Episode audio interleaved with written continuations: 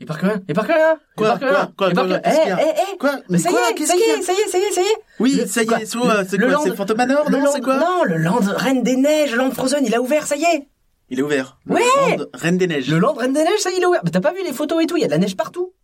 Ah Ah Mais oui, si, d'accord. mais- bah, ça y est, la Reine des Neiges, Ah machin, non, mais non, le- là, 3 c'est le secondes, j'ai cru que tu euh, confondais le land Reine des Neiges et un Noël Ding Dong Dong. Tu vois, tu, tu Non, non, un non, peu non, peur. non, non, non, non, c'est un vrai truc, il Et y a de donc la toi, neige et oui, il y a de la neige, ça, John, Reine des Neiges, haha, marketing en avance, hein, Reine des Neiges Non, 2. mais ils ont ouvert, là, je suis sûr, eh, je suis sûr, on regarde un peu loin, il y a un lac déjà.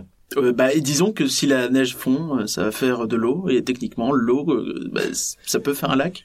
Non, non, non, mais ah, bah, genre après, mais tu- je, je pensais que tu serais plus enthousiaste. Franchement, tu. Bah, disons que euh, la Reine des Neiges, la Reine des Neiges, pour l'instant, euh, bah, faut qu'elle balaye. C'est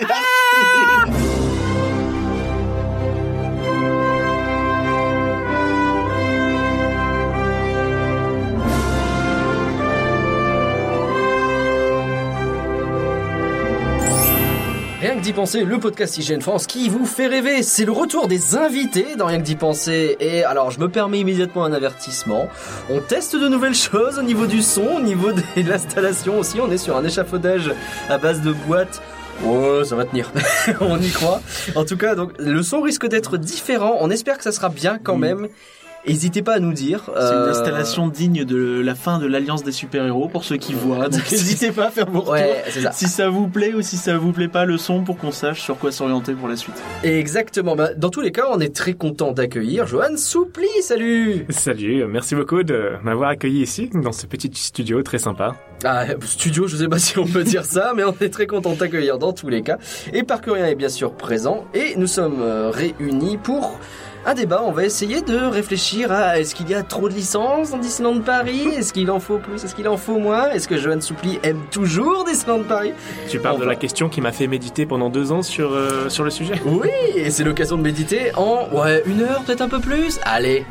Comme vous le savez, les dirigeants Disney nous ont expliqué que dorénavant, chaque futur projet dans un parc devra impérativement se baser sur l'un des films qui a le mieux marché au cinéma. Le parc n'étant pas rentable pour le moment, les projets visant à imaginer ce que serait le Disneyland de demain n'ont plus aucune raison d'être. La priorité étant de tout miser sur les attractions basées sur des films, les prises de décision pour l'avenir du parc ne sont alors plus données aux créatifs mais aux équipes marketing qui sélectionneront les meilleures licences du box-office. Ce que vous venez d'entendre, c'est un extrait de la vidéo Pourquoi je n'aime plus Disneyland. On vous encourage bien sûr à la voir en entier sur la chaîne de Johan. Euh, et de voir aussi la seconde vidéo débrief des commentaires d'ailleurs qui ajoute des choses très intéressantes, je trouve. Alors Johan, pour ceux qui ne te connaîtraient pas, est-ce que tu peux te présenter? Eh bien, euh, je suis Johan Soupli, je suis auteur-réalisateur de, de vidéos et de contenu internet et de publicité professionnelle, et je suis, euh, j'ai la particularité d'être essentiellement inspiré par le monde des parcs d'attractions, euh, donc beaucoup Disney. Euh, je suis en train de faire une tournée en France avec un spectacle interactif que j'ai monté et qui, qui est très lié aux attractions Disney aussi parce qu'ils s'en inspirent. Euh, j'ai monté, je suis en train de monter une attraction sur le Faucon Millennium qui j'espère sortira bientôt. Et j'ai donc une petite chaîne YouTube sympathique qui tourne beaucoup autour de la question comment est-ce qu'on fait pour raconter une histoire dans un parc d'attractions? Et ça, c'est quand même un vaste sujet qui nous passionne, donc n'hésitez pas à aller vous abonner, évidemment. Alors, nous sommes ravis de t'accueillir pour relancer le débat avec toi sur la prépondérance des licences chez Disneyland, euh, notamment à Paris, mais pas que. On ira euh, voir un peu ce qui se passe dans le reste du monde, on ira voir euh, ce qui se passe dans les autres parcs également, le futur, tout ça, tout ça. Euh, tout ça, t'en as très bien parlé dans ta vidéo qu'on a déjà évoqué. Donc pourquoi je n'aime plus Disneyland? Elle est sortie en août dernier. Elle totalise plus de 75 000 vues. Elle a fait pas mal de remous dans la, sphère- dans la sphère Disney française, mine de rien. Hein. C'est vrai. On en avait parlé même entre nous euh, avec Éparcurien un petit peu. euh. Et il se trouve qu'elle a tourné un petit peu aussi en interne et qu'elle a fait réfléchir des personnes importantes dont je ne peux pas citer le nom, mais ça, ça m'a surpris, ça m'a, je m'attendais pas du tout, Mais mais ça a marqué des esprits importants en fait. On sait très bien que Catherine Powell est partie. le responsable du renvoi de Catherine Powell, scandale. Euh, non, mais pas du tout. Non, bah non, elle est, elle est euh, Promue. Elle est promue, donc euh, c'est plutôt l'inverse. Euh, non, mais c'est bien. Ça veut dire qu'ils sont à l'écoute et ça, c'est plutôt une bonne chose quand même. Alors. J'ai envie de te poser déjà une question vis-à-vis de la vidéo. Pourquoi la lancer à ce moment-là? Qu'est-ce qui a été le déclic en fait? Qu'est-ce qui, à un moment donné, t'a fait dire, ok, maintenant, il est temps de, alors j'allais être grossier, il est temps de d'envoyer le napalm? Eh bien, euh, c'est une excellente question parce qu'il y a vraiment un élément clé qui a vraiment fait le déclic. Ouais. Alors, faut savoir que la vidéo, j'ai mis, il me semble, plus d'un an à l'écrire euh, Ouais. parce que j'ai euh, j'ai fait, enfin, c'est c'est toute la réflexion qu'il y a derrière qui est extrêmement compliquée parce que tantôt je passais de de me dire euh, ouais c'est pas si mal, c'est dans cette direction-là qu'il faut aller, et après je me disais ouais mais non c'est quand même passé à côté de choses extrêmement créatives et tout, et tout ça se mélangeait parce que euh, j'avais du mal à trouver l'équilibre et j'ai mis vraiment beaucoup de temps à l'écrire. Et donc, le déclic qui s'est passé euh, il y a euh, p- quelques années, c'était ça commençait à devenir un petit peu la merde déjà au niveau des licences un petit peu partout. euh, On, on en rigolait, on se moquait. Euh, sauf qu'il y a vraiment eu ce truc qu'on appelle Hyperspace Mountain. Ah là là là là là. ouais. Et, et en fait, ça a clairement été, le mot c'est vraiment le déclic, puisque le jour même où ils ont vraiment annoncé ça officiellement, il y avait quelques rumeurs, mais quand ils l'ont vraiment, ça est devenu officiel, pour moi ça a vraiment fait le déclic, dont, euh, effectivement, plus qu'il y a eu cette sensation de... Euh, en fait, j'ai toujours eu le sentiment qu'il y avait quelqu'un pour protéger Disneyland, pour euh, il y avait l'Imagineering qui était là pour dire stop quand il fallait, Hmm. pour dire à quel moment il fallait pas entraver euh, une partie importante artistique. Ouais. Et, et là, en fait, j'avais le sentiment que cette barrière n'existait plus, Mm. que maintenant c'était que marketing absolument. Et du coup, euh, j'ai vraiment eu le sentiment avec euh, Hyperspace Mountain que il y avait vraiment une rupture de quelque chose et que pour moi, je me disais, ok, s'ils peuvent toucher à ça, s'ils peuvent faire un truc pareil, c'est qu'ils pourront faire euh, au- autant pour Pirate ou Phantom un jour, ils, ils feront un truc de merde. Et je me dis bon bah tant pis. Moi, à partir de ce moment-là, je me suis mis à vouloir tout de suite voir ce qui se faisait ailleurs en Europe pour euh, pour essayer de découvrir de nouveaux parcs et trouver un peu ce que ce que je recherchais chez Disney avant et que je ne trouve plus avec eux euh, et que j'ai trouvé dans d'autres parcs. Et c'est justement ça, c'est la deuxième partie du déclic. C'est en Ouais. voyant ce qui se fait ailleurs que je me suis dit putain mais on se focalise sur Disney. Alors qu'en fait, ça vient vachement s'ajouter à, la ré- à la réflexion, on pourra en parler tout à l'heure, mais euh, ça m'aide à comprendre que Disney a choisi d'entrer dans, enfin de se, de se mettre dans une case en particulier. Et euh, moi, je recherche plus. euh, c'est très bien, j'y vais quand j'ai envie, mais je recherche aussi une- un autre type de case qui n'existe plus à Disney, mais qu'on peut trouver partout ailleurs. Et ça, c'est hyper intéressant.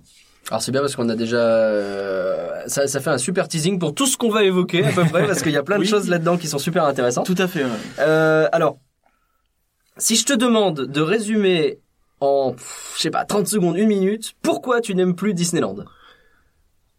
Oula, La question Pas facile. piège. Pas parce, facile. parce que euh, ce que je reviendrai juste après sur la nuance du titre, euh, mais parce que ce que je recherche à travers un parc d'attraction, c'est le sentiment que je suis face à une œuvre qui a été créée à travers l'âme de quelqu'un, à Ouais. travers vraiment un artiste où il s'est dit je veux créer ça parce que je veux raconter cette histoire, je veux que les gens ressentent ça.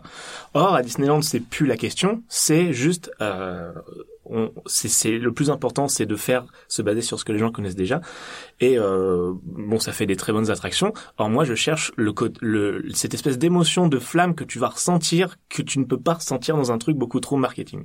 J'ai noté une phrase que tu dis dans euh, la vidéo, c'est Disneyland n'est pas que du divertissement, mais aussi de l'inspiration. Bah, c'était.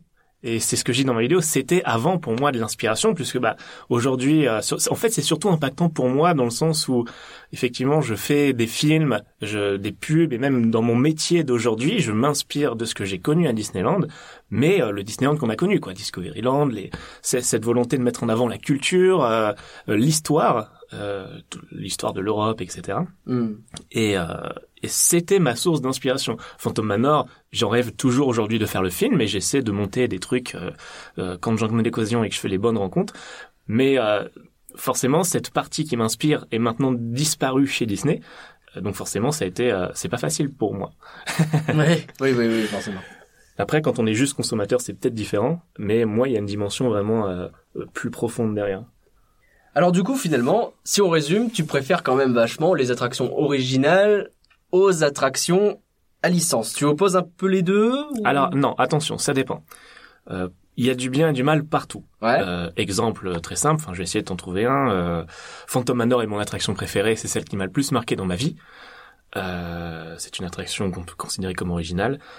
Euh, Avatar, le land, est Ouais. extraordinaire et m'a aussi marqué, euh, peut-être Hmm, autant que. Phantom Manor.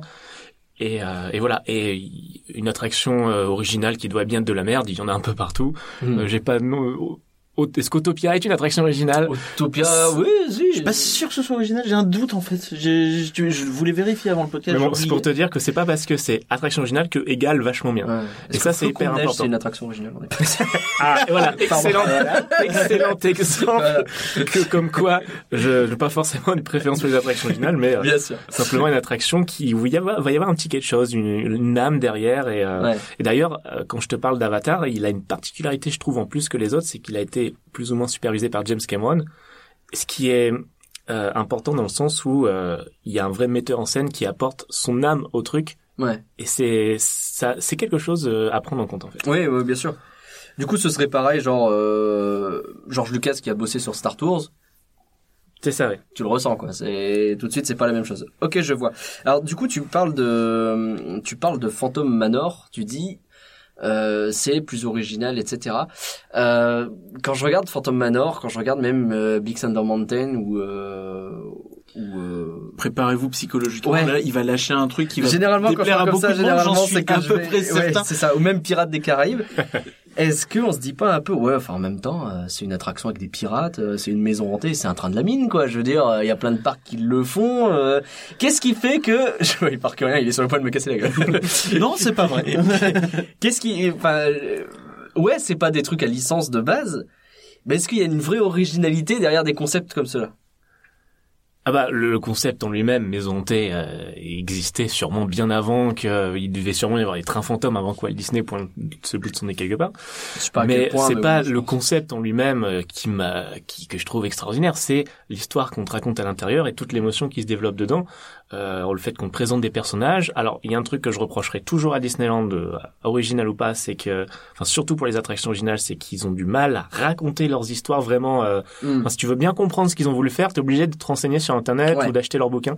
Ça, c'est un truc que je leur reprocherai toujours parce que c'est ce qui fait qu'au final, euh, euh, les attractions originales sont complètement zappées par beaucoup de monde. C'est que finalement, on a beau dire euh, mettre Imagineering sur un piédestal, moi j'estime que au jour d'aujourd'hui, ils auraient dû faire les efforts pour se rattraper là-dessus, mais une attraction originale raconte mal son histoire. Euh, Peut-être qu'ils sont justement en train de rattraper ça pour Phantom Manor. Hmm. Mais euh, voilà, tu vas, tu vas dans Big Thunder Mountain. euh, Si tu euh, sais un petit peu ce qu'il y a derrière euh, la société, la Big Thunder Mining Company et tout, c'est extraordinaire. Mais tant que tu le sais pas, il, il manque ce truc-là. Et je, le reprocherai toujours à Disney. Mais sinon, euh, c'est comme, comme je te disais, quand je fais Phantom Manor m'a marqué quand j'avais 5 ans et demi. Ouais. À cette époque-là, j'avais pas encore d'avis ou de débat sur. Ouais, euh, bien sûr, bien sûr. Mais ça m'a marqué toute ma vie et ça, je- j'en faisais des dessins à l'école tellement Ah euh, les, les portraits avec la, les, les squelettes et tout m'ont inspiré. Donc euh, il y a eu quelque chose derrière ça qui m'a bouleversé et euh, la maison hantée de de Europa Park euh, m'a pas. euh, Non.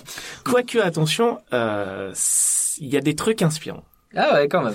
Mais euh, il y a il y a cette dim- il y a la, la dimension de l'équilibre et de la poésie qui, qui manque. Quoi. Ce que tu dis sur les histoires euh, difficiles à raconter chez Disney, c'est plutôt vrai et c'est assez intéressant en fait de comparer notamment les différentes versions d'attractions similaires pour voir que bah, ils ont fait des petites modifications. Je pense à Pirates des Caraïbes par exemple qui a une histoire un peu similaire mais un peu différente euh, aux US et chez nous dans le sens où tu avais un peu cette idée de remonter dans le temps euh, Oui. qui est euh, donc symbolisée par le, la montée en Ouais. fait en début de parcours où tu remontes le temps et ensuite tu redescends jusqu'à arriver en fait euh, là où tu étais au départ c'est-à-dire à la finalité honnêtement euh, si tu le lis pas ça je pense qu'il faut vraiment être très très très euh, euh, Mais c'est rigolo parce que- observateur pour s'en rendre compte C'est un débat qu'on a eu un peu avec, euh, c'est avec Secret Disney qu'on a fait le podcast spécial Phantom Manor justement. Et, euh, et on, on se posait la question de, euh, on sait qu'a priori avec la réouverture il va y avoir plus d'explications. Et est-ce que c'est une bonne ou une mauvaise chose que qu'il y ait plus d'explications?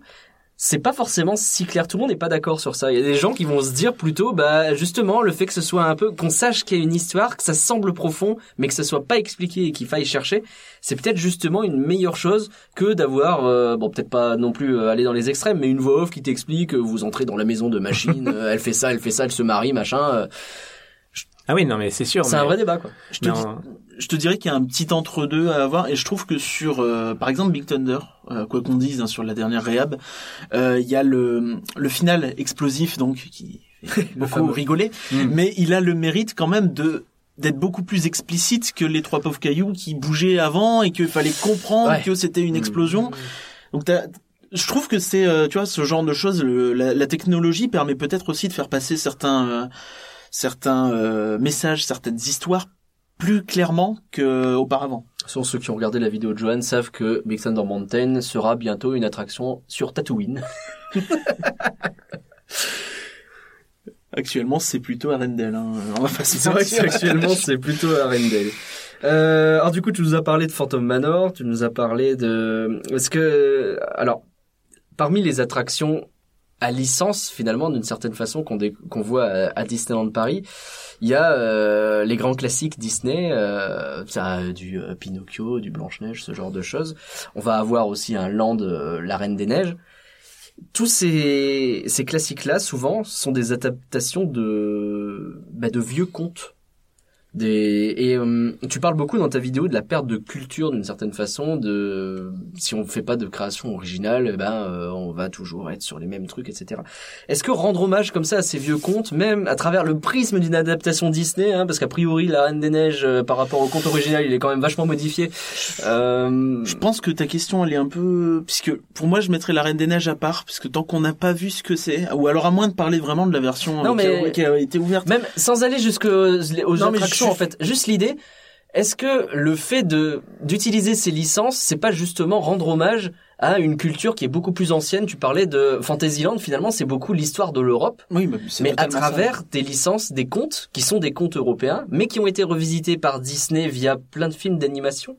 Je sais pas si tu vois où je veux en venir. Ouais, je vois, je vois. Bah, écoute, c'est euh, c'est une bonne réflexion euh, parce que euh, c'est c'est c'est pas faux. Euh, euh, après, j'aurais toujours le sentiment de. euh, je pense que les les visiteurs se se focalisent vraiment sur le côté oh je vois le film plutôt que je revis le conte. Ouais, bien sûr. Euh, le, en fait, c'est un, c'est, j'estime que les attractions sont une œuvre à part entière, une façon de faire. Donc, si tu as envie de créer un film, tu peux t'inspirer effectivement de la culture des contes.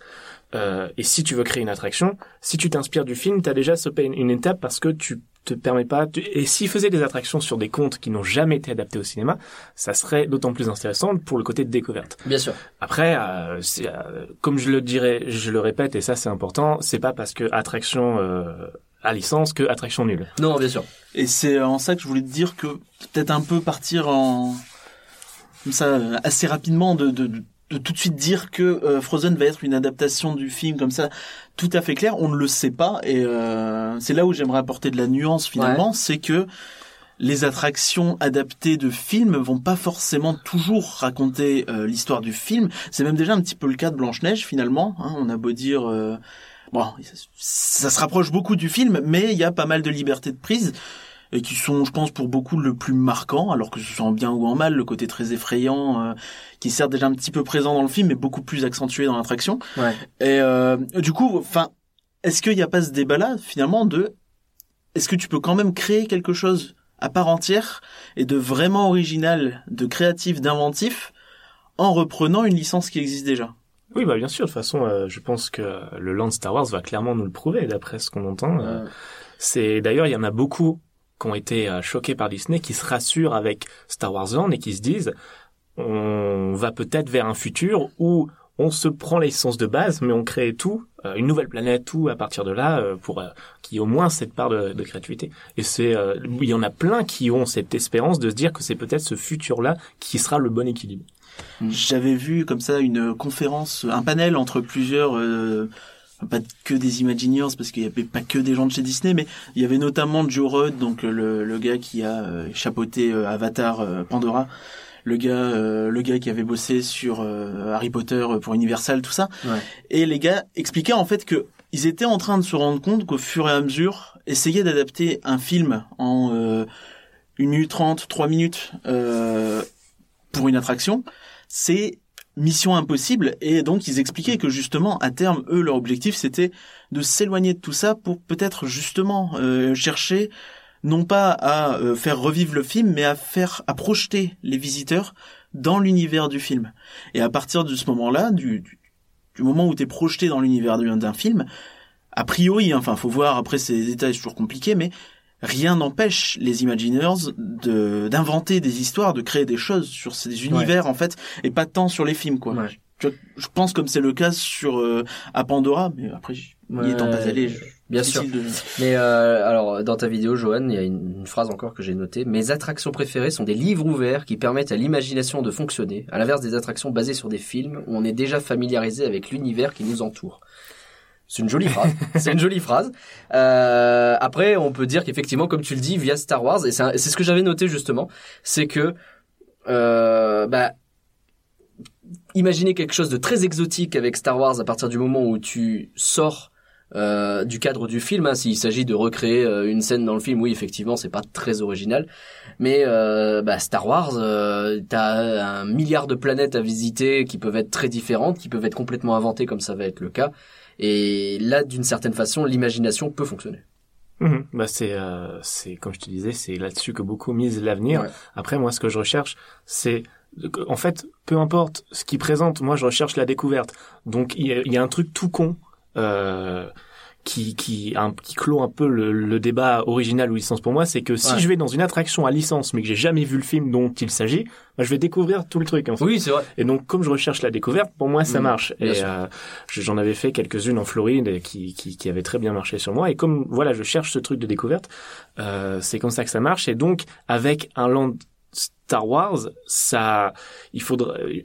Dark Vador, je le connais, tu vois. Si je le Ouais. rencontre. Je passe, j'ai pas spécialement envie de faire une photo avec lui parce que je, je connais son histoire, je sais qui il est. Si par contre je vois un droïde que j'ai jamais vu ni dans les films Ouais. ni ailleurs et qu'il a sa propre personnalité, tout comme par exemple Rex, euh, là, je vais être attiré, j'ai envie de savoir qui c'est. Et euh, c'est pour ça que j'ai voulu absolument faire une vidéo sur Monsieur Paradis qu'on voit à Lucky Nuggets, Ouais. parce que euh, c'est ce que je recherche en fait à Disney, Mm. c'est de découvrir des gens, des gens, des personnages, et de pouvoir aller à la rencontre des personnages et dire qu'est-ce, qui es-tu, que fais-tu là, et quelle est ton histoire? Et c'est ça que je cherche. Et donc, quand je fais une attraction comme euh, La Reine des Neiges à Epcot, où c'est juste le film mais en attraction, eh ben t'applaudis la performance technique, mais euh, Mais c'est moi, le film. Le, film, je l'ai déjà vu. Merci. Ouais, d'accord. Euh, Merci, bisous. Ça va pas marquer mon esprit, ça va marquer que euh, mon- le côté impressionnant et technique. C'est un peu ce qu'ils ont essayé de faire, euh, le euh, Monsieur Nugget, euh, avec les, les filles cupcake. C'est pas comme ça qu'il s'appelle. Monsieur Paradis. tu, m'as un peu perdu là. non, mais euh, les, les, Les, personnages euh, cupcake. les personnages cupcake Ouais. là qui et d'ailleurs, côté des gâteaux. j'ai regrette, j'ai pas pu aller les voir parce que Ouais. j'ai pas eu le temps, mais euh, ça avait l'air aussi d'être un peu dans le délire où tu vas les voir, ils te racontent quelque chose et ça, euh, c'est euh, totalement. Euh, quand je suis, je suis déçu de pas aller les voir, mais ça a l'air de coller totalement à ce que je recherche. Mais d'ailleurs, oui, le, comme tu dis, le comédien qui joue euh, le Monsieur Paradis, donc euh, le propriétaire du Lucky Nugget, pour tout remettre un peu dans l'ordre, Peut-être qu'il s'appelle Euh, Monsieur Nugget et qu'il a changé de nom. non, non, il s'appelle Monsieur Paradis. il a aussi été, euh, il a, il a été aperçu. Je, je sais pas si c'est encore le cas ou si c'était que temporaire, mais je crois que pour la saison de Noël, il était sur Main Street et il jouait soit des habitants ou un. Exactement, je oui. Je l'ai vu. Euh, alors je l'ai vu en aperçu sur une vidéo de quelqu'un et j'ai posé la question à une personne qui, l'a- qui a été effectivement. Euh, il, il, il a changé, il a changé de rôle et maintenant il joue, enfin il a joué un personnage sur Main Street euh, que j'aurais bien aimé aussi aller questionner, mais j'ai pas pu. Mais c'est, euh, ça aurait été vraiment intéressant. Euh, j'aurais vraiment voulu savoir qu'est-ce qu'il avait à raconter et tout. D'ailleurs avec euh, avec Tom Moreau, euh, mon pote, on s'est fait un délire où on, on s'imaginait aller le voir et dire euh, bonjour comment allez-vous? On va juste aller voir Monsieur Paradis tout de suite là. Et on imagine le mec là. Euh, non attendez. Allez voir le Space Mountain euh, d'abord et, et puis on en reparle. et le mec il change de costume tout de suite. C'est ça. Alors, tiens, bien, on parle de Space Mountain. Euh, je vais poser une question qui fâche. Qu'est-ce que tu aurais envie de dire à quelqu'un qui te dirait, euh, bah moi je prends mon pied dans Hyperspace Mountain? Qu'est-ce que tu as envie de lui dire Parce que faut, faut- faut- à un moment, euh, Disons les il- choses. Mais tu sais, euh, Je suis là, ouais. on peut pas, on, on peut pas impacter le désir des gens. Il y a, il y a plein de gens qui adorent David Lafarge Pokémon. Et, ok. et je peux pas leur reprocher, tu vois. Alors j'hésite, est-ce que je sors, est-ce que je, je vais claquer quelque chose par terre. Donc, Non, euh, euh, tu vois, moi, il y a sûrement des attractions que j'adore et que les, les gens comprennent pas, mais c'est pas. Il y a quand tu regardes les, les commentaires sur un post officiel de Disneyland sur euh, Hyperspace Mountain, ben les gens sont ravis, sont contents. Bon, t'en as quelques-uns qui comprennent pas. euh, bah écoute, très bien. Le but euh, d'une attraction, c'est que tu ressentes en étant content. C'est euh, pas faux. Non, bah, bah, pour être très clair, euh, ça- y a Hyperspace Mountain a des défauts qui décolle de partout. Mais moi, effectivement, faire Space Mountain avec la musique de Star Wars, en fait, c'est aussi bête que ça, ça me va. Euh, c'est- Mais alors ça, c'est Mais- un problème de beaucoup d'attractions. Ouais. Parce que, même du concept de par attraction même, parce que une attraction en soi, surtout à sensation forte, Ouais. s'il y a aucun décor et que t'es dans une fête foraine, t'es quand même conquis parce que t'as eu tes sensations. Bah ouais. Et si en plus tu rajoutes la petite musique et quelques euh, dessins autour, en fait, en soi, vu que Bah, ce qui est surtout ciblé, c'est l'émotion. Coaster. hein. C'est- Voilà, c'est ça. C'est vrai. Et, euh, et en fait, cette, ce- le fait que le plus important soit la sensation pour beaucoup de gens, ils y Mhm. vont surtout pour rechercher la sensation. Au final, ben, euh, ils ressortent contents parce que et du coup, le, le vu que moi je recherche surtout le côté artistique et quelle histoire est-ce que tu racontes dans ton attraction, euh, c'est c'est- après c'est des valeurs différentes, tu vois. Initialement, Hyperspace Mountain, tu vas me corriger, mais c'est une, euh, c'est quelque chose qui existe, qui existe dans les autres parcs, mais de manière ponctuelle. C'est-à-dire que c'est une saison qu'ils font apparaître pendant quelques mois, quelque chose C'est comme ça. plus compliqué que ça, ça dépend des parcs. Euh, il me semble qu'à Hong. Kong, c'est resté longtemps, tu vois. Je me demande si c'est pas encore le cas. D'accord. Mais euh, ça dépend vraiment des parcs. Et je saurais pas dire si tous l'ont été. Je crois qu'en Californie, ça a jamais été le cas, par exemple. Euh, à Tokyo non plus, il me semble. Parce que Donc, ça ressemble à quelque chose qu'ils peuvent Oui, oui, remettre en route très oui. facilement parce qu'il suffit d'éteindre les lumières et. Il me euh, semble que c'est le cas en Floride, effectivement. Et, et du coup, ce serait, enfin, c'est pas prévu pour être un truc qui dure des années non plus. Et euh, bon, est-ce qu'on aura euh, Comme euh, Ghost Galaxy, donc euh, en Floride, qui est la version Halloween pour le coup. euh. Ouais, c'est ça. C'est à ça que je pensais. Ouais.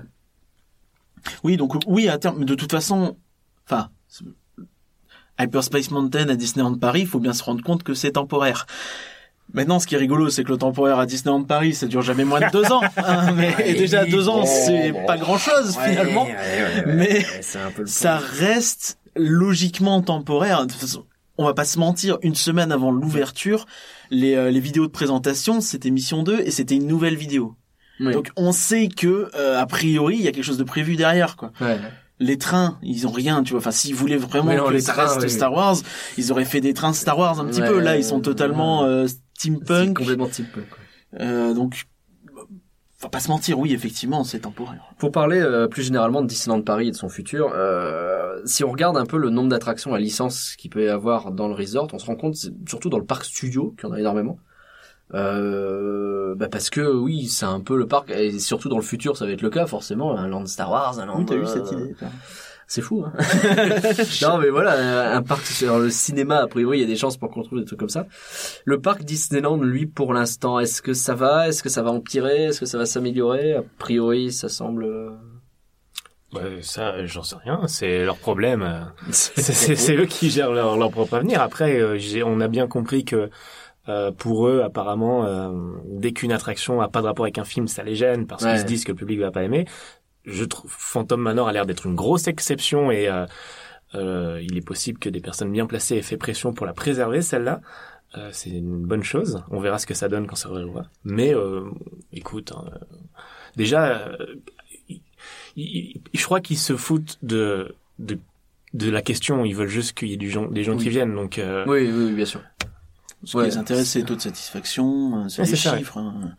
Mais euh, ouais, enfin là où euh, tu voulais en venir, je pense. euh, parce que c'est moi qui ai écrit cette question, mais je l'avais écrit mieux que ça. Euh, C'est que euh, euh, Bon, bah, je vais repasser mes lacets. c'est que je voulais dire par là en fait que là où le parc Walt Disney Studios va donc à fond dans la licence et on enfin il n'y a pas de doute permis hein, a priori d'ici euh, six ans euh, s'il y a deux attractions sans licence définie ce sera déjà beaucoup je pense. Euh, tu as le parc Disneyland qui est à l'inverse qui reste qui est resté finalement pour l'instant assez euh, assez éloigné de tout ça quoi qu'on en dise Orbitron, c'est pas une licence. Big Thunder, c'est pas une licence. Phantom Manor, Pirates des Caraïbes, ce serait un peu, un peu abusé de dire que c'est une licence quand même. euh, t'as Adventure Isle, tout ça qui, pareil, c'est pas vraiment des licences. Et je me demande en fait, tu vois, quand je compare notre parc Disneyland aux autres euh, royaumes enchantés euh, à travers le monde, eux, j'ai l'impression, hein, c'est c'est peut-être moi qui me trompe, qu'ils ont un peu plus mis en avant les licences, tu vois, enfin genre, il y a euh, typiquement un truc comme Splash Mountain, on oublie, mais c'est une licence, c'est Mélodie du Sud, mais c'est une licence. Oui. Oui, Oui, non, mais dans ce cas-là, oui. tu veux, Certes. Là, il Certes, faut être ouais, juste, qu'il l'assume complètement? On n'est pas sûr. Ah, mais il oui. l'assume pas, mais, c'est- mais clairement c'est une licence. Euh, regarde, en Floride ils construisent Tron, euh, tu vois. Tu penses que nous encore, euh, on, est, on serait un havre un peu Pour l'instant, du moins pour l'instant, euh, et je pense que On met un voile pudique a sur du- Buzz l'éclair et on se dit que ça va, ça va bien se passer. non mais tu vois, enfin on sait que les projets en 92 c'était euh, la petite sirène, il y avait eu la Belle et la Bête qui était envisagée, euh, tu Ouais. vois. Donc on se rapprochait quand même pas mal. Indiana Jones Adventure, euh, on se rapprochait beaucoup de, de licences en pagaille, vraiment, bah, finalement un peu comme t'as dans les autres royaumes enchantés. Donc le fait qu'on n'ait pas eu de pognon soit une bonne chose finalement. Mais ça veut dire que pour l'instant, euh, tu vois, enfin, si tu prends dans 5 ans, admettons qu'il n'y a rien d'annoncé pour le parc Disneyland, on n'en sait rien, a priori pour l'instant il n'y a rien, t'aurais quand même ce côté, d'un côté t'as un parc full licence, et de l'autre, il y a un parc où il y a pas mal de licences, on va pas se mentir, il y a effectivement Buzz qui a remplacé le Visionarium, c'est le plus flagrant. Euh, bah, il y a Oui, quand même pas mal de... le de... maintient. Bah, Hyperspace, il va pas le maintenir. Je pense pas. Et puis de toute façon, à la base, euh, c'est un roman de Jules Verne. Est-ce que À la base, licence, Space Mountain, euh, c'est un peu. Space Mountain, une tu vois. Est-ce que- c'est Est-ce que quand on une est vidéo, passé de Space Mountain de la Terre à la Lune à Space Mountain Mission 2, on n'est pas passé d'une licence à une création originale Ah mais ça c'est un truc que je dis toujours. Et euh, c'est pas est-ce que c'est sûr? Parce que Oui, c'est inspiré d'un bouquin et ensuite on est passé à une création générale. Quand tu dis ça à un, à un fan de Disney un peu jeune, en général ça picote. Ah ouais, tu Et d'où l'importance de pas euh, catégoriser en licence pas bien, original bien. C'est Ouais, un, bien sûr. C'est un mélange de C'est beaucoup plus compliqué que ça, évidemment. Après, euh, quand, par rapport à ce que tu disais, où est-ce qu'on en est actuellement nous dans notre parc Ouais. euh, euh, Est-ce qu'il faut peut-être se poser la question Est-ce que c'est parce qu'on a de la chance ou est-ce que c'est parce qu'ils ont pas le temps de le faire ou parce que Ou pas de euh, pognon. en fait, ce qui, ce qui- je, je, je me pose pas trop ce genre de questions dans le sens où je ne, j'ai plus l'impression qu'il y ait quelqu'un qui dirige artistiquement le parc et que c'est plus la décision d'un groupe de personnes qui vont se mettre d'accord. Euh, il faut peut-être, en fait, est-ce qu'il y a hum, Disneyland ne sera jamais fini, Hmm. mais euh, s'il devait y avoir un- une version plus ou moins aboutie, définitive, telle que eux l'imaginent en ce moment, comment ils le verraient? Si tu files euh, bon, ils ont 2 milliards pour les studios. Si tu leur refiles 2 milliards pour le parc, pour que le service marketing le refasse comme il l'imagine lui, qu'est-ce qu'on aurait, tu vois? Ouais. Et euh, je me Et tu penses qu'il re- qu'il toucherait aux attractions Ah, existantes? je, je sais pas, mais tout ce que je sais, c'est que dès que tu mets une licence quelque part, les gens sont contents. Oui, bien sûr. Le jour où tu as, je sais pas, un- tous les méchants de Toy Story dans Phantom Manor, Hmm. en mode méchant, et c'est la maison des méchants, les fans seront outrés, mais tous les people, euh, les gens, non, Ouais. les gens qui connaissent pas seront ultra contents. Et t'as Ouais. que des réactions positives quand tu mets une licence quelque part. Ouais. Et finalement, la question finalement se pose pas pour le grand public. Il faut, c'est, la question se pose dès l'instant où t'as une personne qui a un minimum de, d'esprit artistique et esprit critique. Mais pour le grand public, la question se pose pas. C'est licence. Tu, tu mets, une- tu mets euh, une licence dans, euh, tu mets Toy Story dans Mixer de Mountain, les gens vont adorer, point, c'est fini. Il y a juste les fans qui vont gueuler derrière, mais c'est une minorité. Donc, finalement, la question se pose pas, quoi. Pour eux. Ça, ça revient un petit peu sur ce qu'on disait au début sur euh, cette histoire de scénario sur les créations originales, c'est que finalement Disneyland, ça reste tout public et aussi beaucoup pour les enfants. Est-ce que c'est pas beaucoup plus simple pour un enfant de comprendre une histoire avec laquelle il est déjà un peu familier, connaît déjà quelques repères, je connais tel personnage, un peu l'univers, le principe de base, plutôt qu'un enfant qui va être parachuté dans euh, Phantom Manor, Pirate. euh, je dis pas que ça va forcément le perdre, puisque on a ton exemple, par exemple, toi qui étais euh, absolument ravi euh, et euh, inspiré par Phantom Manor, mais est-ce que tu vas pas en perdre beaucoup finalement? Ah bah, mais ça, c'est une pure question artistique. Hein. C'est comme quand tu regardes un film et que tu dis quel type de public je veux cibler.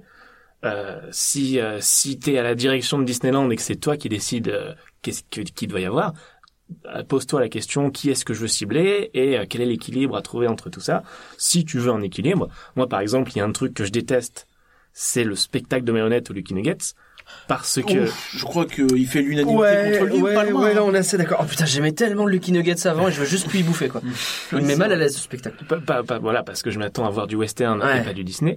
Euh, sauf que, bah, si les enfants sont très contents et que tu cherches à plaire aux enfants, les enfants sont contents.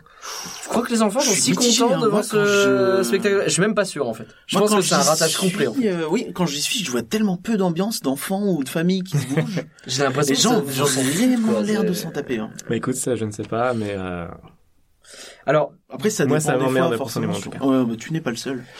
mais après, si, si on rentre dans ton, dans, dans ton raisonnement, euh, et qu'on veut, on se dit Disneyland, c'est plus pour les enfants qu'un autre parc. Hein. C'est vraiment le, le parc plus pour C'est orienter pour enfants. tout le monde en fait. Voilà. L'idée c'est vraiment qu'il y en ait pour tous. Donc pas forcément de dire que Mm. tout doit être accessible aux enfants. De base, enfin t'as des attractions à sensation que les enfants peuvent pas euh, faire, mais il- je veux dire dans ce sens-là qu'il en faut quand même pour tous les publics malgré tout. Ça c'est l'évidence même. Très bien. bah dans ce cas-là, bon après comme c'est des questions artistiques, c'est euh, c'est pas facile d'y répondre Non, tant qu'on n'est pas artiste soi-même pour Disney. Bien sûr, Et bien ça c'est un truc euh, qui est très important pour moi, c'est de euh, au jour d'aujourd'hui où tout le monde estime ce qu'un parc Disney doit avoir ou pas, euh, moi je prends du recul et me dire euh, c'est à eux de prendre Oui, les décisions et moi je suis pas imagineur, je suis pas là pour donner mon avis. Bien sûr. Donc euh, c'est euh, on- j'essaie de prendre du recul par rapport à ça. Est-ce que tu as eu l'occasion de tester la Tour de la Terreur version Gardien de la Galaxie? Euh, non malheureusement, mais il paraît que c'est absolument formidable. Il paraît que c'est vachement bien. Qu'est-ce que t'en penses? Question à 1000 balles. Eh bien, euh, j'en pense. À Paris. euh, j'en- ah, à Paris. Bah, déjà, la chose que je peux te dire, c'est que le jour où ils ont annoncé euh, la Tour de la Terreur euh, qui sera retransformée en Gardien de la Galaxie, la première chose que je dis, c'est l'attraction sera probablement extraordinaire. Ouais. S'ils y mettent les moyens et tout ce qu'il faut. En Californie, hein, juste au cas Mhm. où euh, il y a deux mecs Oui, pas chez nous. C'est pas été annoncé chez nous du tout. C'est- je, je l'ai dit tout de suite, c'est euh, parce que tout de suite ça a gueulé très fort. Moi Ouais. aussi, j'étais pas content, mais je lui ai dit, mais par contre, euh, ça sera ça sera probablement formidable, parce que Disney fait des attractions formidables. Ouais, bien sûr. Euh, après, euh, moi là, qu'est-ce que- je, je, je, je serais pas, je suis pas contre d'aller sur cette attraction. Moi, je veux bien la découvrir. Le, la question est plus, euh, mais du coup, si j'ai envie de refaire la Tour de la Terreur, qu'est-ce que je fais en fait? Qu'est-ce qu'on me propose? Mm. Et euh, c'est, euh, c'est c'est plus la, la question n'est pas tant euh, peut-être ce qu'on perd, mais bon, ça, ça va entrer dans un débat un peu compliqué. euh, mais euh, C'est là que ça devient intéressant. Euh, mais bon, enfin, tout ce que je peux dire, c'est que bah, je- j'irai la faire et, euh, et, et voilà. Mais après, euh, j'ai très. Alors, je vais donner un truc intéressant, c'est que il y a beaucoup, beaucoup de jeunes qui ont été inspirés par la Tour de la Terreur et tu peux facilement sur les, des forums trouver des des fanfictions, des gens qui ont écrit des histoires ou même des petits courts métrages ou, ou des trucs euh, parce que la tour les a inspirés, ils ont eu envie de créer derrière. C'est vachement chouette. Un Euh, peu comme Phantom Manor. Exactement. euh, Il y a, alors, Phantom Manor, c'est vraiment le plus flagrant, et Haunted Mansion, où les gens, et puis euh, Thunder Mesa, euh, en général, les, ça inspire de ouf les gens, et d'ailleurs, c'est pour ça que je veux en faire un film Mhm. un jour, et euh, les gens écrivent dessus. Ah, moi, du coup, je serais d'avis de me poser la question, euh, combien de jeunes vont être inspirés par euh, les Gardiens de la Galaxie, vont avoir envie d'écrire une histoire? C'est pas ma problématique, c'est pas mon, mon but, mais ça permet de un peu visualiser l'impact que ça a, dans le sens où une attraction comme les Gardiens de la Galaxie qui te bluffe sur le moment, est-ce que ça va devenir quelque chose qui va t'impacter toute ta ça vie? dans la tête? Est-ce que Voilà. ouais, je vois un peu comme sur YouTube, tu vois, où tu as Ouais. des vidéos extraordinaires qui font pas beaucoup de vues, mais qui vont te marquer à vie, et des vidéos qui explosent les vues, Ouais. mais tu vas les oublier deux semaines après. Alors, euh, c'est peut-être une question à poser dans le temps, tu vois. Est-ce que dans dix ans, qu'est-ce que ça donnera? Sur le moment, si ça marche, c'est très bien, et euh, moi, j'aimerais bien la faire pour voir. euh, après, euh, après c'est des questions de goût personnel. Moi, je suis, Oui, bien sûr. je suis très inspiré de, à cause de Phantom Manor. Je suis Mm. très inspiré par les mondes de euh, hôtels hantés, euh, poussiéreux, fantômes et tout. Donc forcément, la tote est faite pour moi. Bien sûr. Bah bah là, oui, on est en plein dans Tekken, hein. Si, euh, si ils sont assez intelligents pour se dire, allez, on en garde une, genre celle de Floride, on n'y touche pas, ça sera euh, notre bébé, on va la laisser. Là, j'ai envie de dire, bon bah ok, faites-vous plaisir. Il y a au moins une trace de ça, tu vois. Que ce soit pas tous les mêmes, quoi. Je pense que celle de Tokyo de base devrait pas trop bouger parce qu'elle est très différente quand même. Euh, Enfin, j'ai pas eu l'occasion de la faire, mais elle est vraiment différente. Il y a une storyline différente et point assez amusant à signaler puisqu'il faut rappeler que la Tour de la Terreur c'est une attraction à licence. C'est vrai. C'est euh, à Tokyo c'est pas le cas. Euh, il y a Tokyo, pas elle du est tout vanilla, euh, la quatrième dimension euh, dedans. C'est vrai. Et au contraire, il se rapproche même de le. Voilà, c'est plus compliqué, mais on est vraiment dans le, le, le pinacle de la création originale avec l'Explorers Club et compagnie, puisqu'il y a des ramifications, c'est très compliqué euh, Hmm. avec. euh, le- Ouais, ça va loin. Ça va très très très loin effectivement avec euh, Mystic Manor, euh, euh, le, à Hong Kong, euh, le- l'Explorers machin à Le fameux Explorer. avant le Colonel Attis. Je... Ouais. Alors, toujours sur euh, le ce qui pourrait arriver dans le futur et les nouvelles attractions, la façon dont elles sont euh, euh, évoquées, tu parles à un moment de, des décisions qui ne sont plus données aux créatifs mais au marketing euh, qui sélectionne les meilleures licences du box-office pour ensuite déterminer comment on fait les choses. Et euh, j'ai eu une réaction tout de suite que en fait tu as eu également dans la vidéo commentaire, c'est qu'en fait l'idée c'est de fusionner le travail d'une technologie vachement avancée sur laquelle tu mets une licence, tu fusionnes les deux et ça fait des chocs à pic. Euh, euh, alors, ce qui est rigolo, c'est que c'est quelque chose qui fonctionne. C'est un fonctionnement intéressant et qui fonctionne généralement. Et euh, l'exemple qui m'est venu à l'esprit, c'est le jeu vidéo où euh, parce que c'est un domaine que je connais un petit peu. Euh, Nintendo est très fort pour ça. Ils vont avoir des équipes qui vont bosser sur des gameplays, ils vont réfléchir à des nouvelles façons de jouer, et, euh, et derrière ils vont se dire ah bah ça on pourra mettre Yoshi dessus, ça marche vachement bien. Ça on va mettre Kirby, ça marche vachement bien, et ils sortent le jeu comme ça et ça fonctionne. Alors dans les parcs effectivement. On peut imaginer comme ça des gens qui sont en travail sur des idées très novatrices euh, de façon de faire euh, euh, ils ont comme ça une espèce de liste de projets. Voilà, on arrive à faire des véhicules de tel type, tel type, on arrive à faire telle chose, etc., telle animatronique.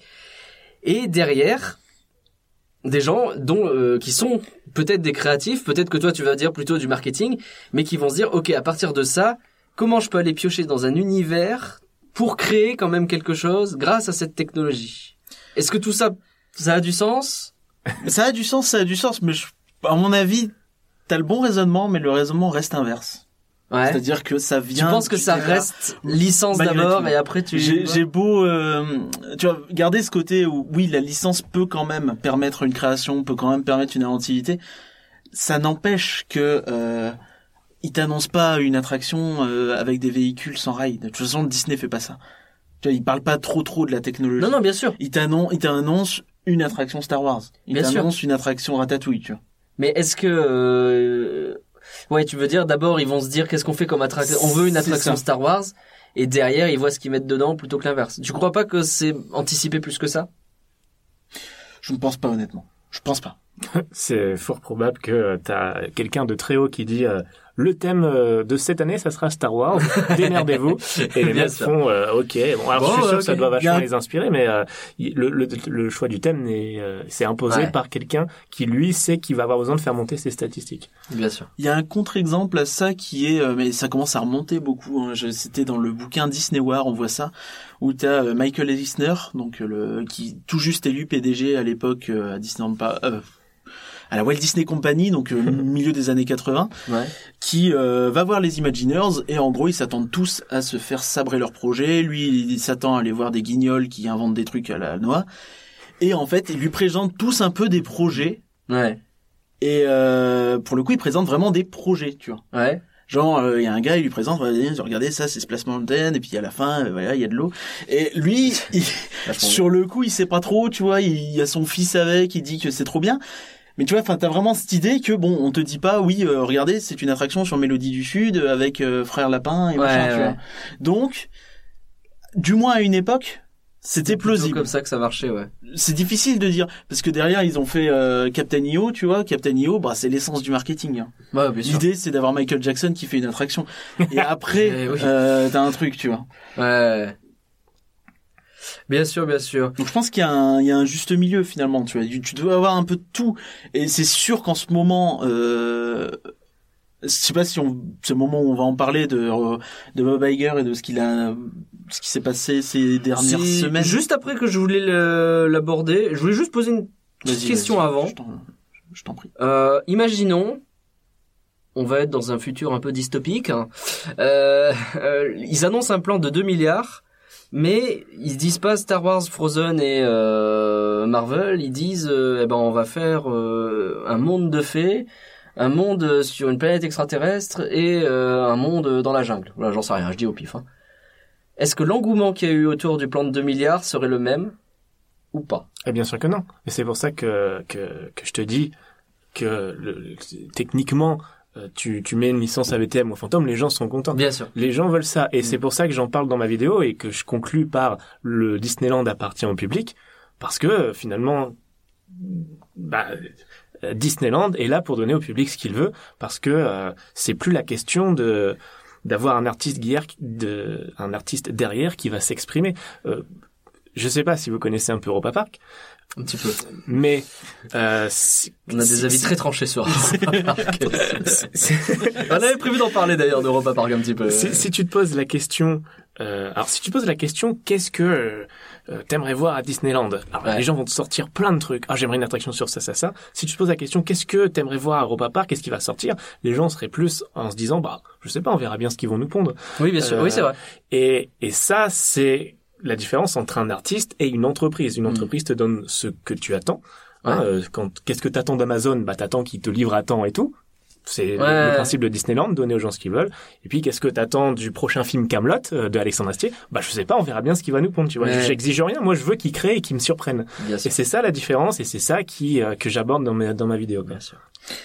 C'est intéressant. Euh, Pour si je, rebondir là-dessus, si je puis me permettre, si je pose et, la question à toi, euh, rebondir dans l'actualité, juste avant de répondre ouais, à ta question. Ben là, cette nuit, euh, il était 4 heures du mat. Bon, j'ai eu une journée compliquée hier, euh, machin, sieste, tout ça, difficile de dormir. Et là, qu'est-ce que je vois? Qu'est-ce que je vois à 4 heures du mat? Le land euh, Le- Les mecs, qui t'annoncent un land Zootopie. Bah ouais. Ben, je suis désolé, les gars. Je suis désolé. Moi aussi, je suis à fond avec toi en création originale. Je suis d'accord que dans l'idéal, c'est ce que je préférerais voir aussi.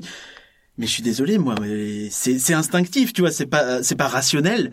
Mais tu me dis oui, on va faire un land Zootopie. Alors qu'ils ont rien dit. Hein. Enfin, il y a pas. Il y a- y un concept art qui est T'as un super concept beau. art, mais t'as pas de. C'est comme tout. nous finalement avec le plan de 2 milliards. Hein, Bah nous on n'a pas ouais nous on se base plus sur ce qui va se faire ailleurs donc Oui, on a une vrai. petite idée là-dessus Mais là, c'est complètement neuf. là pour le coup il t'annonce un land Zootopie qui est quand même je trouve un des univers les plus fous créatifs et géniaux que inventés par Disney ces dernières années peut-être pas le meilleur film on s'en fout c'est de la discussion à la noix mais l'univers en tant que tel est quand même incroyable Est-ce que c'est pas là d'ailleurs que la euh, création se fait plutôt? La création de l'univers en amont dans la licence plutôt que. En fait, finalement, la création elle existe toujours. C'est juste que elle se fait au moment où la licence se crée plutôt qu'au moment où le land se crée.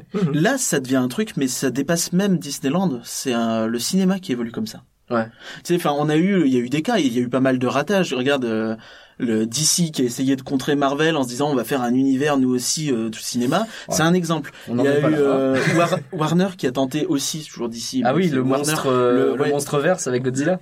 avec Godzilla, King Kong et compagnie. Bon, ça s'est Pas mal foiré. King Kong. Euh, la Pas mal. momie aussi. Et, tu vois, Ouais. ça s'est foiré, mais il y avait cette idée de euh, de justement d'avoir un univers complet. Après, euh, eux, ils ont pas vraiment de trop trop de d'emprise sur les parcs euh, à thème. Ils ont revendu la licence Harry Potter Universal, mais tu sens que c'est euh, quelque chose ce vers quoi la soci- la pop culture évolue peut-être. Tu vois, plus que les parcs. Ouais.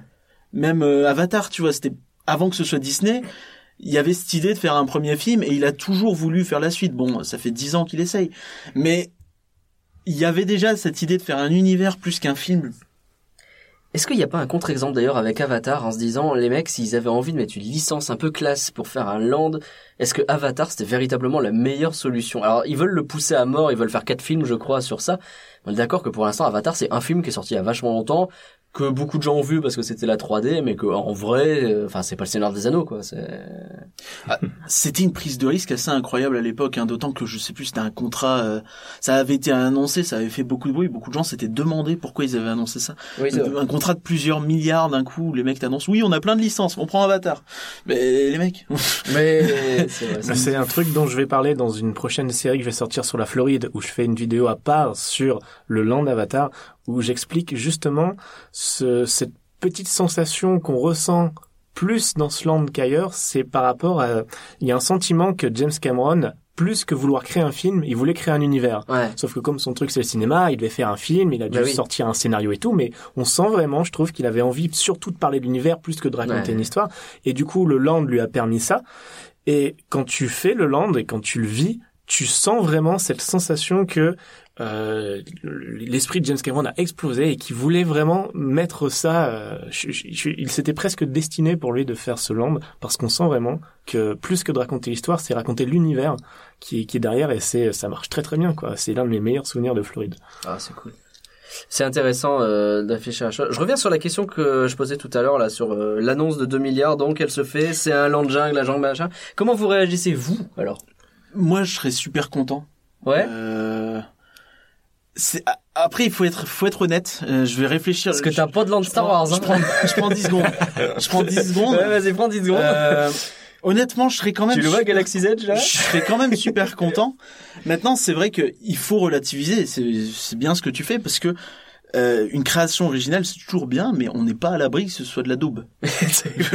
T'es pas à l'abri qu'ils te sortent un Ouais, raccourci ouais, dans le temps. sûr. Enfin, pour le coup, c'est une adaptation, mais Mm. un truc, tu vois, un peu, un peu, un peu nul, quoi. Euh, donc, c'est sûr que c'est c'est pas évident. Et est-ce que j'aurais une réaction aussi euh, directe que ah, c'est Zootopie? Ouais. Ben, je sais pas, tu vois. Ouais, mais c'est c'est sûr. Mais sais c'est ce qui est intéressant dans la construction d'un land, c'est où tu comprends euh, tout une fois que t'en es sorti et que t'as bien vécu euh, euh, à l'intérieur. Quand tu découvres Frontierland de loin, tu sais pas que c'est la ville de Thunder Mesa, tu sais pas qui a construit le truc et tout. Et euh, après, pour Disneyland, c'est différent parce qu'il faut vraiment qu'il y ait cette sensation que les gens comprennent tout de suite. Ouais. Euh, et puis ils sont ils sont bien placés pour le faire puisqu'ils font du cinéma à côté. Euh, en ce qui me concerne, je suis impatient de voir le land Star Wars parce que j'ai grandi avec. Les lands, euh, le, le land Marvel ou Reine des Neiges a l'air extraordinaire à voir. Euh, je y passerai sûrement, mais j'ai moins cette sens, cette curiosité euh, d'y aller. Et c'est un avis très personnel parce que si Disneyland me posait à moi la question qu'est-ce qu'on fait, je leur dirais faites votre land Star Wars et Reine des Neiges parce qu'il faut vraiment faire ça. Mais mais c'est pour ça que c'est vraiment personnel et c'est pour ça que le Puy du Fou est devenu mon parc préféré puisque quand ils sortent une nouveauté, je sais pas du tout de quoi ça parle, ça ils expliquent vaguement le personnage et tout et du coup mais ça m'attire tellement, ça attire ma curiosité, j'ai envie de voir qu'est-ce qu'ils vont nous sortir parce que ils font ça avec leur âme et euh, ils, ils ils essaient vraiment de ressortir ils te sortent des histoires qui les touchent eux personnellement. Ouais. C'est juste une approche différente. Et ça, c'est ce que j'explique le plus possible dans mes vidéos, parce qu'il faut toujours prendre ce sujet avec des pincettes, où c'est euh, chacun cherche ce qu'il veut. Et moi, je vais, je continue à aller à Disney euh, euh, quand j'ai envie, parce qu'il reste encore des trucs que j'aime bien et que, euh, bah, je, je, il y a son avenir, il y a plein de choses qui m'intéressent pas. Cela dit, je peux pas euh, euh, dire que Star Wars Land ne m'intéresse pas. Je Ouais, m'attends, je sais d'y aller. Si après, dans la mesure où il est annoncé dans un autre parc, ça me gêne pas. Si on dit, euh, si demain tu me dis, bon, euh, Star Wars Land à euh, Walt Disney Studios, finalement, c'est remplacé par Adventure, un, un euh, Fleurland, tu vois, Ouais, avec sûr, des sûr. personnages créés, une histoire créée, Ouais. une histoire dans chaque boutique, une histoire dans chaque restaurant. Il faut que tu comprennes tout ce qui se passe dans le land pour comprendre l'histoire. Bah, dans la mesure où Star Wars Land existe quand même ailleurs, moi ça me Ça me te dérange pas. dérange pas à ce niveau-là. Mais euh, Après, c'est ouais, enfin pour le coup, c'est vraiment un truc très personnel parce que tout le monde n'a pas forcément euh, ni les moyens ni l'envie hein, d'aller se s'embêter à euh, aller dans un parc à l'étranger. Bah, c'est pour à euh, côté les US. hein. Bah, tout le monde ne peut pas quoi. Enfin, il y a les sûr, fans et il y a le reste du Bien monde sûr. quoi. Mais c'est peut-être c'est c'est beaucoup la c'est peut-être la peur de l'échec qui fait vraiment flipper les investisseurs là-dessus parce Ouais. que il y a il y a, il y a un truc qui est très important, c'est le f- c'est dur de se projeter dans cette question dans la mesure où on ne sait pas à côté de quoi on passe. Ouais. Comme tu dis, euh, land fait, land machin. Tu, tu peux pas savoir ce qu'un Imagineers pourrait nous pondre. Et donc, il y a un exemple que j'aime bien prendre par rapport à ça. C'est euh, c'est le jeu du qu'est-ce que t'aimerais voir toi à Disneyland Paris? Alors c'est un truc que, Ouais. je- que j'ai- alors malheureusement je déteste ce jeu. Je On s'est amusé à le faire dans un podcast. c'est c'est amu- c'est amusant de le faire entre copains, mais Ouais. c'est un jeu que j'aime pas dans la mesure où la plupart des gens, ça se fait beaucoup sur YouTube, vont se baser sur ce qu'ils ont vu dans d'autres parcs, Bien sûr. euh, ce qu'ils ont vécu et tout. Et je trouve ça terrible dans le sens où ils se rendent, les gens se rendent pas compte d'à côté de quoi ils passent et ils se rendent pas compte du potentiel créatif que peut avoir un parc. Parce que exemple très simple et il y a une technique assez facile pour ça. Euh, tu demandes à un fan Disney, qu'est-ce que tu aimerais voir demain comme attraction à Adventureland Ouais. Une grande partie des cas va te dire oh, Indiana Jones Adventure, s'il te plaît. Voilà. Alors maintenant, imagine que euh, Indiana Jones Adventure n'a jamais existé. Il est que à l'état écrit. Il est dans un, il est dans le cahier de Tony Baxter. Ah, donc, Ouais. je, je prends Tony Baxter pour symboliser Imagineering. Ton- Tony Baxter a un cahier de 50 attractions extraordinaires. Et la première page, la première attraction, c'est Indiana Jones. Et donc, il y en a 49 autres. C'est Ouais. des trucs qu'ils ont inventés, des landes ou des univers complètement ouf, que tu ne connais pas, mais qui sont à la hauteur d'Indiana Jones Adventure. Et je trouve ça dommage que les gens se disent, oh, j'aimerais Indiana Jones Adventure, euh, s'il vous plaît, à Adventureland, sans se dire, Mm. bah, peut-être qu'il y a 49 autres Hmm. idées de dingue dans ce cahier. Moi, je veux voir le cahier, hein, Et carrément. donc c'est pour, voilà, c'est pour ça que moi, quand on me pose la question, je suis d'avis de, de dire, bah, je sais pas, laissons-les faire, Ouais, ce qui, nous sûr. laisse surprendre. Bien sûr que oui. Et euh, Ouais, si on les laisse faire, euh, on s'expose à des problèmes. Hein, mais et, et tu vois, c'est cette question de dire à côté de quoi on passe. Et c'est pour ça que ma vidéo euh, pourquoi je n'aime plus Disneyland se termine sur une citation d'Alexandre Astier où tu vois en fait des faux concept art qu'un ami euh, graphiste a, créé pour moi qui donne, Ouais. qui, qui essaie de te faire suggérer quel, à côté de quoi on passe en fait. Donc tu as des, des, des, des faux concept art d'attraction et de land qui passent et qui essaient de te, de, bah, de te montrer à côté de quoi on À passe. quoi, et, côté euh, de quoi on passe et, et finalement, ouais, euh, il y aurait. c'est- euh, c'est pour ça que c'est très très à dur. C'est très dur pour les gens de se dire euh, euh, de, de, de faire le de, de, faire la une croix sur une licence parce que si on te dit est-ce que tu veux Star Wars Land ou un, un land un original, vu que t'as aucune idée de ce qu'il pourrait y avoir dans son original, forcément, Là, tu dis Star Wars. voilà. Automatiquement. Mais si tu pouvais consulter ce cahier, Ah. pen- pen- pensez toujours à ce cahier de Ouais, 50 idées Bien extraordinaires. sûr. Dites-vous que la première page c'est Star Wars Land, la deuxième Indiana Jones Aventure, etc.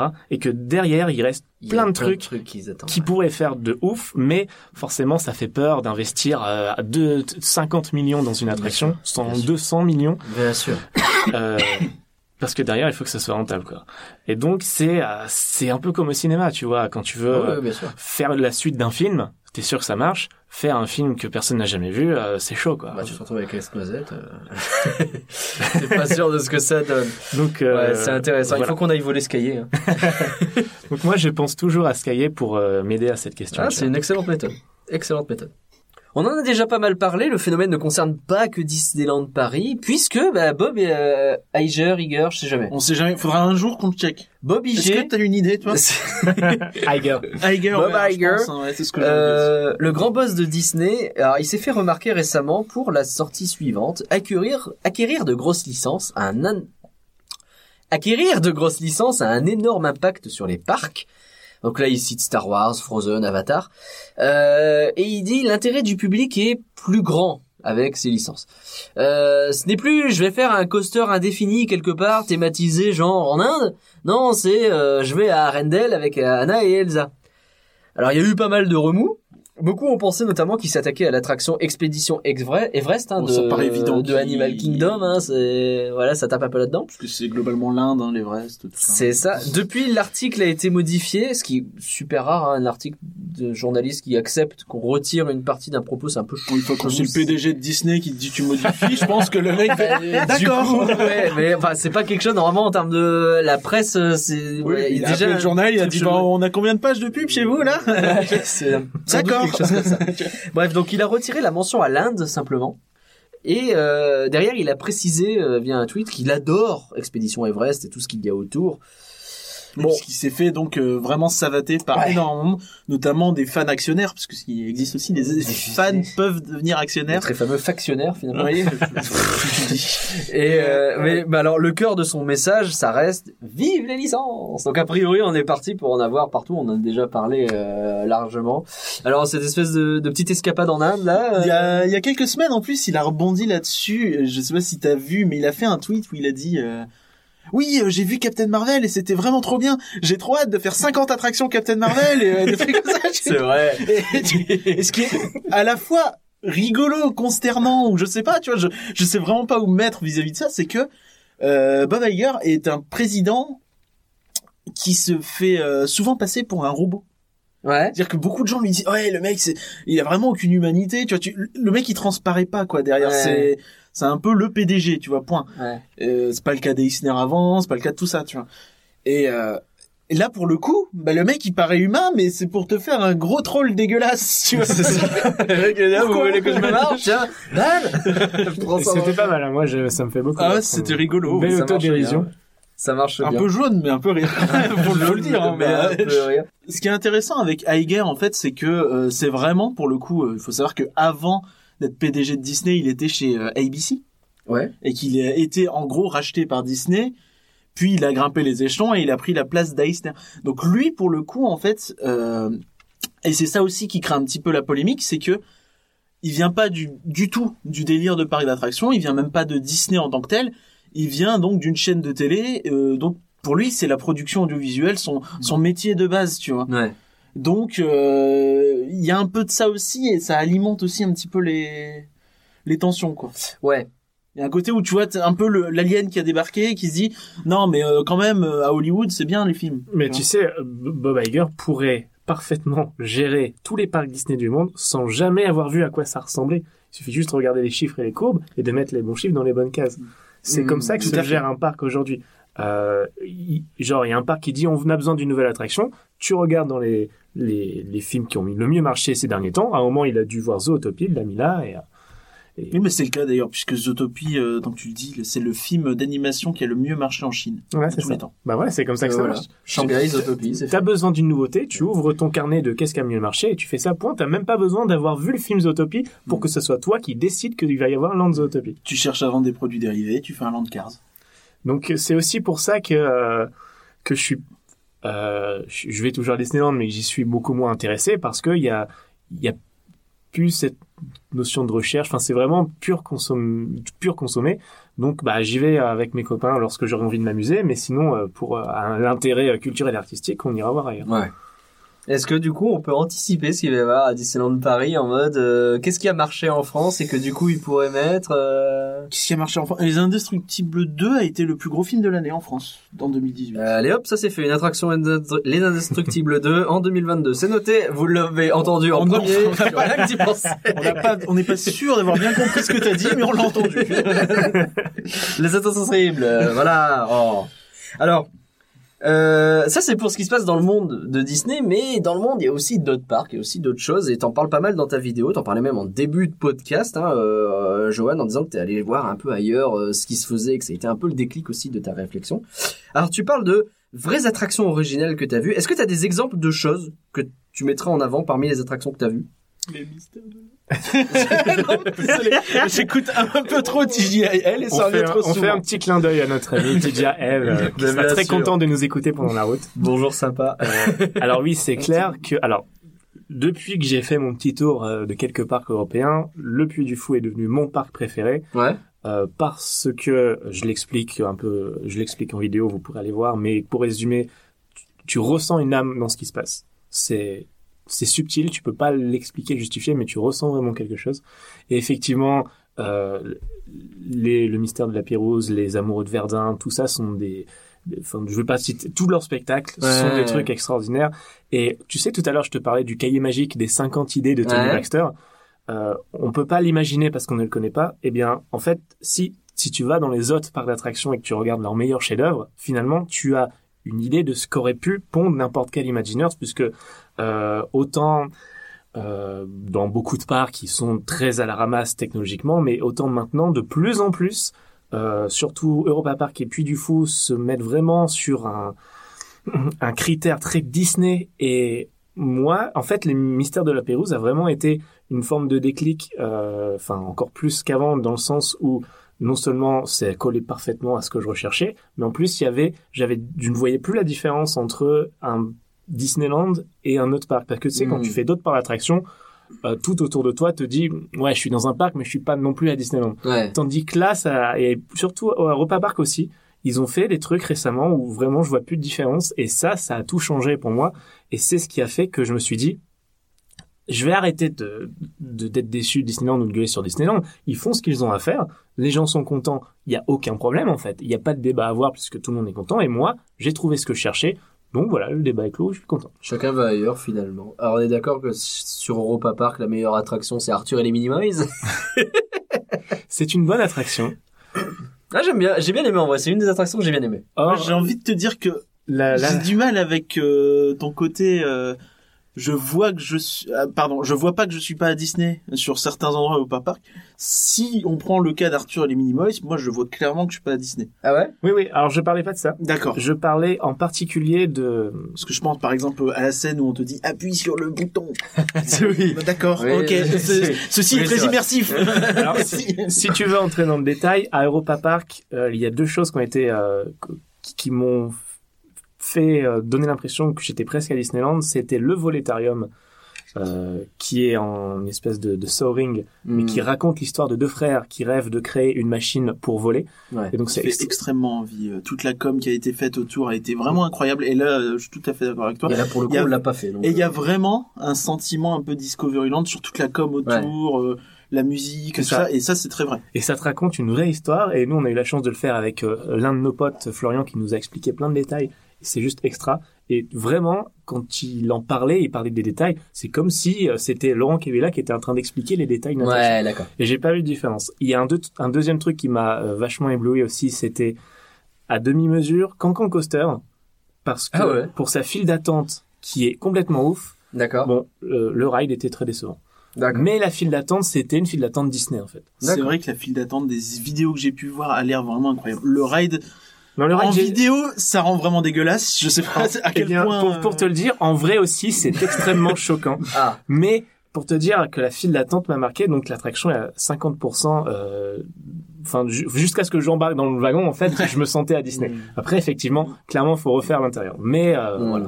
Mais si c'est oh parce qu'Astérix. c'est aussi un, un détail tout bête, mais c'est aussi quand j'étais aux toilettes. Les toilettes sont aimées euh, un peu Jules Verne, un peu euh, métal et tout, avec des des dérivés, tout ça. Et rien que ça, les toilettes, c'était des toilettes Disney.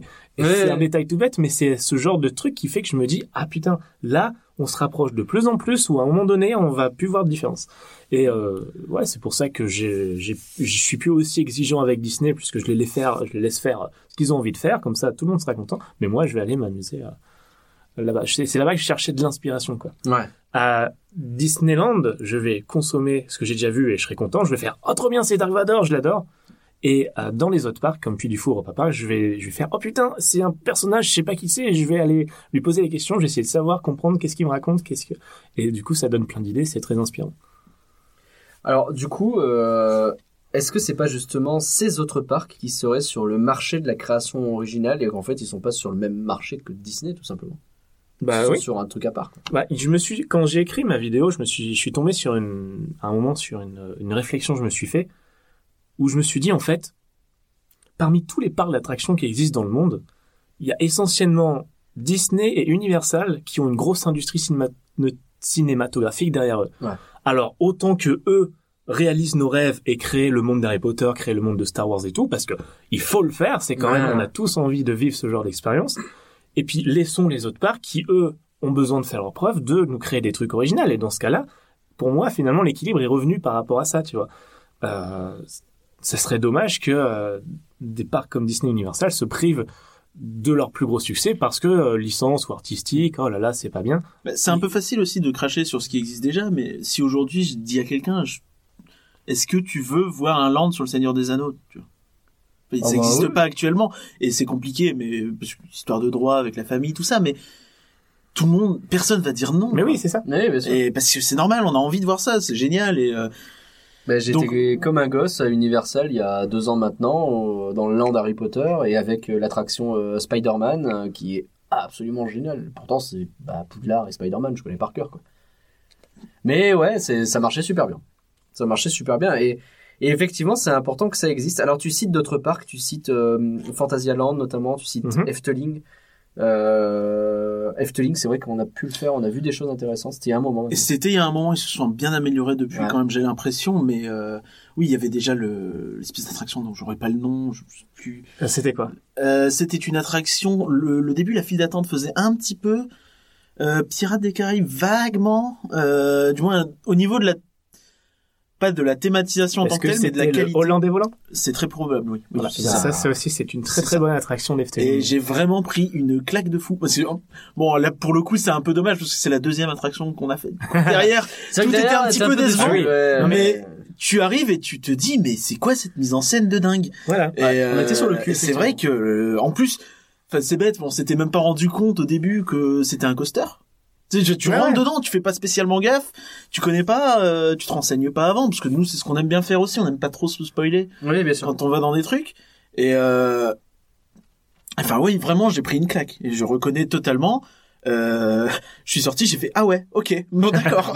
bon, suivant. Un, un truc qui est vachement intéressant aussi dans ce parc, c'est euh, le Baron, oui, le baron. qui est leur, leur gros méga coaster là, parce que et pour moi il est très intéressant dans le sens où en plus d'avoir une histoire, il a vraiment un personnage emblématique qu'ils ont mis en avant dans leur attraction, mais aussi dans leur euh, marketing, puisqu'ils ont fait un putain de court métrage de 20 minutes, je Ouais. crois, qui te raconte l'histoire de l'attraction.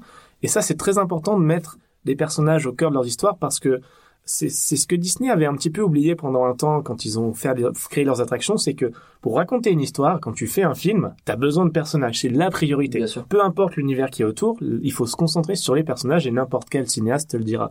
Or, euh, euh, dans Big Sur de Montaigne, quels sont les personnages que tu rencontres et comment est-ce qu'ils te racontent l'histoire? Il y en a pas. Et ça, c'est un gros défaut dans la manière de raconter une histoire où il faut des personnages. Et dans Phantom Manor, il y a plein de personnages, dans Pirates des Caraïbes aussi, et c'est ça t'aide à raconter des histoires. et Mmh, donc, bien sûr. pour moi, c'est un, c'est, un problème quand un parc, n'importe lequel, oublie de créer des personnages avant de créer une histoire.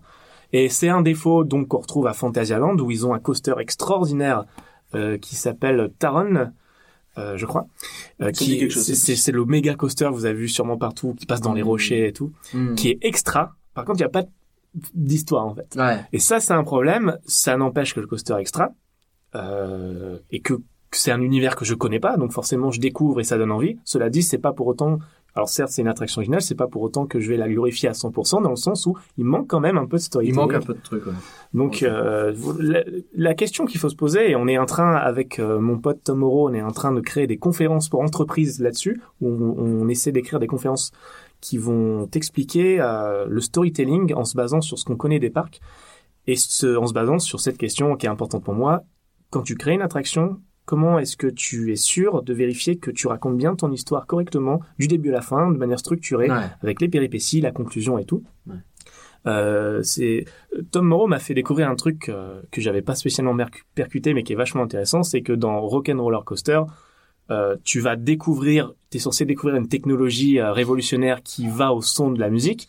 Et une fois que tu es arrivé en gare et que t'en sors, quelle était la conclusion de cette expérience? Est-ce que ça a marché? Qu'est-ce qu'on en fait ensuite? Et que- quel, est, quel est son avenir? Quelle est la conclusion de l'histoire en fait? Ben rien, tu sors, tu vas voir ta photo et c'est tout. Ouais. Et c'est pour ça que on a toujours, pendant des années, on a mis Imagineering sur un piédestal en disant c'est les meilleurs pour créer des attractions. Et ben en fait peut-être pas. Ça dépend.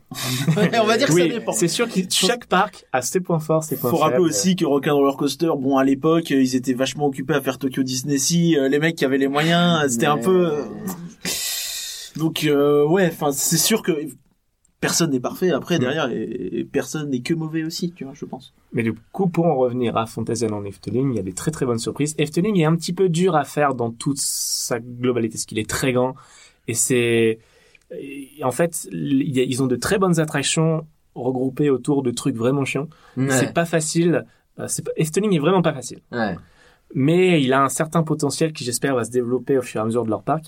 Et euh, enfin, ils ont sorti euh, Symbolica. voilà Symbolica, qui pour moi est ce que ce- ça a été le- la consolation pour Ratatouille en fait. Ah ouais. Parce que Ratatouille, j'avais adoré sur le moment, justement parce que c'est plein d'émotions, plein de trucs Ouais. visuels. Puis ça faisait des années que j'attendais une nouveauté à Disneyland Paris. Donc Oui, sur le moment, j'étais trop problème. En content. plus, t'avais fait la meilleure pub de l'attraction, hein, faut le rappeler. Hein. Ça remonte maintenant, mais quand Et- même. hein. Et, et puis après, le, avec le recul, je me dis, ouais, bon, Ratatouille, euh, ok, c'est sympa, mais bon. Par contre, Symbolica m'a complètement euh, conquis là-dessus, où j'ai eu vraiment l'impression que le potentiel de Ratatouille, enfin de ce, de ce chariot euh, qui, qui se Ouais. déplace comme ça, a été mis dans Symbolica. Symbolique. Dommage que je ne parle pas leur langue parce que j'ai rien compris au. Ouais, ça. Mais euh, voilà, pareil, t'as des personnages qui te racontent des trucs et, euh, et ça, c'est très important. J'ai vécu un peu la même chose avec le Spider-Man euh, du Japon justement. Alors le Japon Kudasai, Yamete, etc. J'ai rien compris non plus à ce qu'il me racontait, mais ça bougeait dans tous les sens et, et ouais, ce, ce côté smooth en fait, surtout de du véhicule qui bouge véritablement en fonction de ce qui se passe dans l'écran, tu te rends même plus compte. Et je me suis fait la réflexion au milieu du parcours, je ne sais pas ce qui est un écran, ce qui est un animatronique. Et quand on arrive là, tu fais, ok, ils ont réussi. Voilà, c'est ça. Donc ils ont réussi. Là Et, où- euh, Peut-être l'une des meilleures attractions au monde apparemment, Spider-Man, elle est vraiment vraiment bien. Là où Ratatouille est une attraction très fun, mais clairement pas immersive, je pense, pour euh, Non, la plupart des visiteurs, je pense. À ce niveau-là, c'est un peu raté. ouais. Bah, de toute façon, moi, j'ai, alors, depuis mon voyage en, Flo- en Floride, j'ai, Walt Disney World, j'ai développé une petite euh, phobie pour les écrans dans une attraction. Ah ouais. Parce qu'à un moment donné, ils en abusent vraiment. Et du coup, euh, je suis parti du principe que moi, maintenant, quand je veux faire une attraction, j'ai une télé chez moi. D'accord, je peux voir tous les films que je veux. J'ai un ordi, j'ai un téléphone, j'ai un, des écrans non-stop. Donc, au bout d'un moment, si je paye une place pour aller dans un parc, c'est pour vivre du réel. Donc, euh, arrêtez de me lâcher des écrans. avec les écrans. Ouais. Même euh, dans Pirates des Caraïbes, tu vois, s'ils veulent faire des effets de feu, bah remettez vos draps pourris là, et moi je préfère. je comprends. Je comprends. Et même euh, dans Pandora? Ah, c'est une bonne question. Flight of Mais Passage mais cela dit, attention, euh, si je devais comparer avec Ratatouille, Pandora te met ta dose de décor euh, comme une claque. tu vois. Et le l'écran, L'attraction, ouais. l'attraction, l'écran est, je trouve parfaitement justifié. Euh, dans Ratatouille, c'est sûrement justifié aussi, mais t'as quand même, je- j'ai pas ma dose de décor en fait. Ouais, J'ai vraiment l'impression qu'on a mis des écrans partout, on a mis trois quatre décors et les gens vont être contents. Euh, L'équilibre est pas là. C'est sûr que euh, dans... après s'ils arrivent à faire euh, le l'attraction Avatar uniquement en réel où tu voles vraiment et tout, c'est Ah, c'est cool. Il y a du Bon, taf. oui. Là, ça sera encore mieux qu'un écran. plaisir. Mais après, euh, voilà, forcément, il y a les limites. Ouais. Mais si tu veux, le, le- comme je te dis, il y a le- la partie décor, la partie réelle est vachement plus imposante que la Mm. partie euh, écran. Donc, ça va. D'accord. Bon, on est, on est, on s'est un peu éloigné du sujet initial, du coup. Ça veut dire, ça prouve d'une certaine façon que le débat sur euh, une bonne, une mauvaise attraction, c'est pas vraiment que lié aux licences. Ça va Ah, bien au-delà de ça. même On pas en a du tout parlé, on en a euh, largement parlé. Le problème, c'est effectivement plaquer des licences euh, sans réfléchir, euh, Bah, faire ça. des trucs à la va-vite, etc. Enfin, c'est de ne pas réfléchir en fait le Bah, c'est ça. c'est ça. comme je te disais tout à l'heure où euh, je pense que beaucoup de, de gens ont été dégoûtés de Disney par rapport à ce, ce- ce- cette période vraiment où à Paris ils ont juste mis bim allez une licence là où il faut on n'en parle plus c'est pour ça que pour moi Hyperspace Mountain représente le moment le plus bas qu'ils ont pu faire le, le pire trou euh, où ils se sont ils étaient plus au fond du fond et euh, c'est c'est juste pas possible Et je suis pas en désaccord avec ça. Le moment où tu te dis, euh, bon, on a fait des nouveaux trains sur Space Mountain, comment on justifie? Bah, on n'a qu'à dire, euh, c'est Star Wars. Ça va faire venir des gens. Ouais. Et euh, donc ouais, forcément, euh, Non, ça ne marche pas. c'est quand c'est pas un processus, un minimum créatif, ça peut pas aller. Quoi. Ça peut pas aller. Est-ce qu'il y a autre chose à dire sur ce débat? Est-ce qu'on a fait le tour? Moi, ça me semble assez on n'aura jamais fait le tour mais Je- on n'aura oui, jamais fait le jamais tour. fait le tour, effectivement. euh, Tu voulais conclure avec un point sur euh, les prix? Oui, oui. En fait, c'est euh, ça rejoint un peu ce qu'on disait sur le côté euh, Disney et Universal, qui sont aussi les deux euh, que j'ai mis évidemment à part puisque c'est évident. Euh, Disney Universal contre le reste du monde, j'ai envie de dire. Et c'est un point que tu as évoqué euh, toi-même directement, ce qui fait que les autres parcs montent en qualité et ça c'est évident, c'est euh, c'est même mécanique, tu vois. Enfin, t'es toujours tiré par le haut et puis au bout d'un moment, sûr. le mec qui tire, bah il, il tire mais beaucoup moins. hein. et enfin, on le voit, tu vois, dans tous les milieux. Regarde les téléphones portables, les choses comme ça. À une époque, t'avais Apple et Samsung. Maintenant, bah t'as des Chinois, t'as de tout, tu vois. Et aujourd'hui, dans le, je trouve que dans le milieu du parc d'attractions, on arrive un petit peu sur ce genre de, de consensus. Pas encore tout à fait le cas, mais ça arrive. Et euh, du coup, la meilleure arme de Disney Universal, c'est les licences. On est d'accord. Mais euh, et comment ils justifient ces licences et comment qu'est-ce qui leur à, qu'est-ce- à quoi ces licences leur servent? Je pense qu'il y a quelque chose d'assez évident. Il y a un marché, aussi tu l'as évoqué, euh, qui se divise entre les deux. Un côté la création originale, un côté la licence. Ouais. Et euh, est-ce que à terme, euh, on sait qu'une licence ça coûte très très cher à entretenir On sait qu'une licence ça attire beaucoup de monde, mais c'est pas facile à avoir. Tu vois, enfin, Europa Park euh, quand ils ont une licence, c'est Arthur et les Minimoys, c'est euh, Valérian. Bon, voilà. Hein. Ah, t'es en train de taper sur Luc Besson là Bam c'est toi qui dis.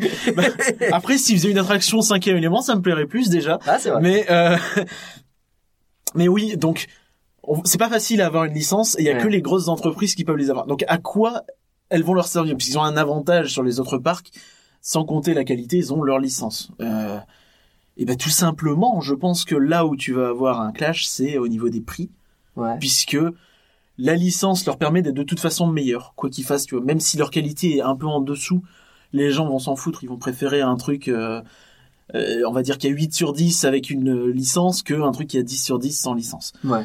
Et euh, du coup, les prix vont permettre à ces... eux vont pouvoir augmenter leur prix sans problème et on voit enfin là il a été annoncé cette année en gros que euh, les prix en Floride et en Californie l'année euh, donc cette année l'année de l'ouverture de Star Wars Galaxy's Edge Ouais. vont augmenter de 20%. 20%, tu vois. Boum, ouais, d'un coup, ouais. Donc euh, voilà, ça rigole pas quoi. Ouais, petit à petit, il monte, ouais. Mais du coup, là où là où c'est positif finalement peut-être, c'est que est-ce que les autres parcs ont pas justement tout intérêt à garder des prix mesurés et du coup à proposer une alternative de plus en plus compétitive et intéressante? Parce que ils ont pas ce frais d'avoir à entretenir une licence, d'avoir à l'acheter, d'avoir à la gérer tout ça, mais euh, du coup, ils sont un peu moins attirants, mais derrière, est-ce qu'ils peuvent pas justement baisser leur prix? Je pense que à terme, hein, c'est un, article qui a été écrit, je sais plus si aux États-Unis, un truc connu, style Guardian ou quoi, Mhm. où ils expliquaient en gros que les parcs à thème sont voués euh, à devenir de plus en plus chers euh, pour le visiteur. Et je pense que c'est là où on risque de voir vraiment un schisme Ouais. entre les parcs à licence et les autres. Et euh, qui sait, pour l'instant, c'est Disney Universal. Euh, on parlait de Paramount euh, à Londres il y a quelques années. Bon, c'est toujours vaguement en cours, mais ça sent un peu le pâté. Mais est-ce que ça pourrait revenir? À voir, quoi. Ouais. Et euh, je pense que euh, oui, on va reparler du prix de toute façon parce que c'est un des sujets majeurs en ce moment euh, chez Disney. Et, euh, et de toute façon, à Disneyland Paris en particulier, bah, il y a euh, déjà eu beaucoup de changements et il va y en avoir encore mais tellement plus que vous n'êtes pas prêts. Et on va en reparler. on va en reparler, je pense. Et euh, On en reparlera effectivement. On a prévu de- de, consacrer euh, un débat a priori à ça, euh, qui promet également d'être passionnant dans un futur podcast. En tout cas, nous on vous remercie d'avoir suivi Rien que d'y penser. On espère vous avoir fait cogiter un peu cette fois. oui. Euh, vous pouvez nous retrouver sur rien que d'y penser.com, le Twitter at rien que d'y penser. N'hésitez pas à vous abonner au podcast sur votre plateforme de podcast préférée. On a reçu plein de mails et de messages très gentils euh, Oui, ces dernières semaines et euh, en ces températures hivernales, ça a réchauffé nos cœurs. Merci à Yves par exemple de ce que j'ai noté. C'est Il nous a bien. un mail très gentil. Euh, merci également à Johan d'avoir accepté notre invitation. Où est-ce qu'on peut te retrouver? Euh, vous pouvez me retrouver euh, en tapant mon nom quelque part sur internet et vous finirez forcément par tomber sur ma tronche. Ah Non mais euh, voilà, il y a ta chaîne YouTube, il y a YouTube et Facebook principalement. Ouais, tout Jo-. Johan Soupli, euh, S-O-U-P-L-Y. finalement. Que vous- Merci encore de nous avoir rejoints. Merci Parcurien. Merci à toi, merci Johan. Merci à vous deux. Au revoir tout le monde. Au revoir.